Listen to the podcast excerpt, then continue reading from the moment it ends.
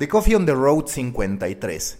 Siguen dándose buenas noticias para la industria del podcasting, para los creadores de contenido en audio, porque los esfuerzos de Spotify por convertirse, como ellos mismos se lo han propuesto, en la plataforma líder de audio, que no solo de música, sino de audio, a nivel mundial sigue provocando que se realicen anuncios que contribuyen a que quienes creamos contenido en audio podamos tener mayores ventanas de exposición y mayor facilidad para poder alcanzar a la audiencia que estamos buscando. ¿Qué es lo que se anunció durante este martes 19 de noviembre? La creación de Your Daily Podcast. ¿Y qué es Your Daily Podcast en Spotify? Es una lista algorítmicamente creada en la que los escuchas de podcast pueden encontrar tanto recomendaciones de lo que ellos ya escuchan, por ejemplo, un nuevo episodio de The Coffee, como también descubrir podcast que el algoritmo relaciona con tal de que el oyente pueda tener más opciones. En mi caso, por ejemplo, aparece hasta arriba mi podcast con el episodio cómo son las agencias de marketing y empresas de medios en el futuro. Pero también me aparece The Lead, que es el daily de The Athletic que realiza en conjunto con Wondery. Me aparece también un episodio de Modern Love, que en este caso no es que lo escuche recurrentemente, pero a últimas fechas le he estado dedicando tiempo para analizar su narrativa me aparece El Gran Apagón, que es de esos podcasts que consumí ávidamente, me aparece Akimbo de Seth Godin, en este caso con Opportunity Cost, y finalmente me aparece una ventana, un espacio que tiene el avatar de Spotify y dice Try a New Show.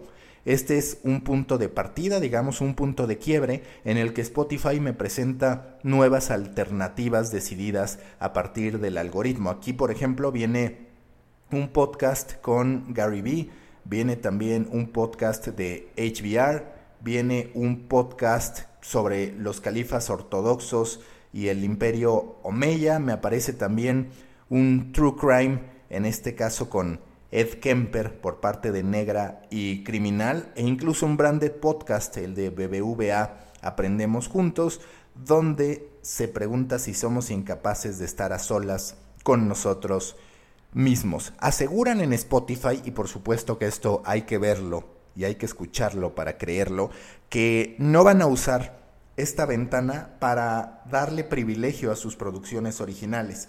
No creo que esto sea cierto porque a lo largo de las últimas semanas vimos cómo Fausto se convirtió incluso en una publicidad invasiva para que lo escucháramos y eso contribuyó en gran medida a que Fausto fuera el podcast más escuchado en México. ¿Dónde pueden encontrar Your Daily Podcast? En Your Top Podcast, tal cual. Entonces a mí antes que cualquier otra cosa me aparece como primera alternativa Your Daily Podcast y ahí podrán ver este algoritmo. Destaca otra vez que así como en mi newsletter yo les contaba que México y Brasil eran dos de los 10 países más utilizados por TikTok, bueno, pues en este caso nos encontramos con que también México y Brasil son los únicos representantes de Latinoamérica que están presentes en el lanzamiento de Your Daily Podcast. ¿Qué otros países están? Está Canadá, está Australia, está Nueva Zelanda, está Alemania y está Suecia. Y Suecia es muy importante, ¿por qué?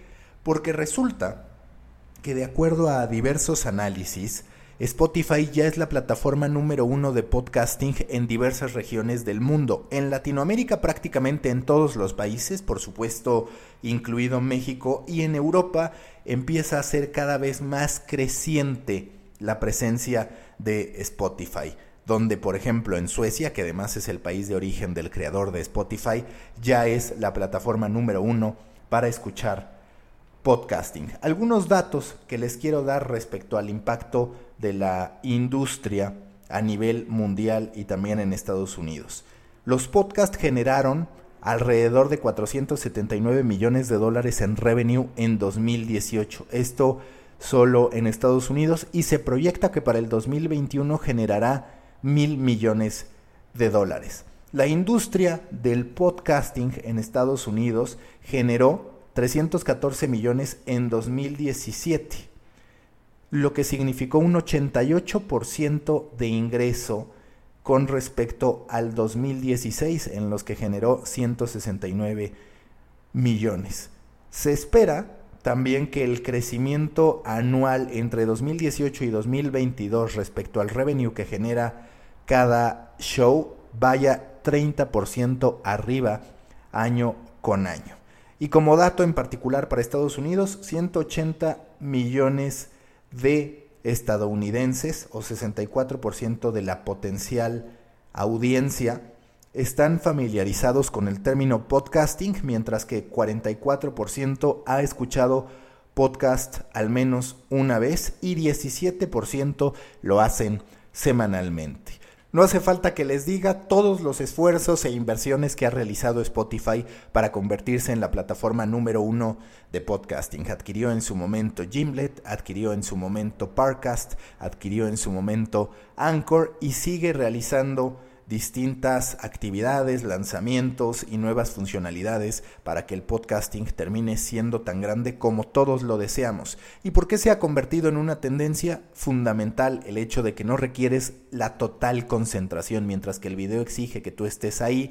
Lo cierto es que el podcasting te permite hacer otras actividades. Los espero en Proyecto Morona, grupo en Facebook para pequeños creadores de grandes ideas. Ahí, por ejemplo, he estado compartiendo mucho mis recomendaciones en torno a podcast de ficción.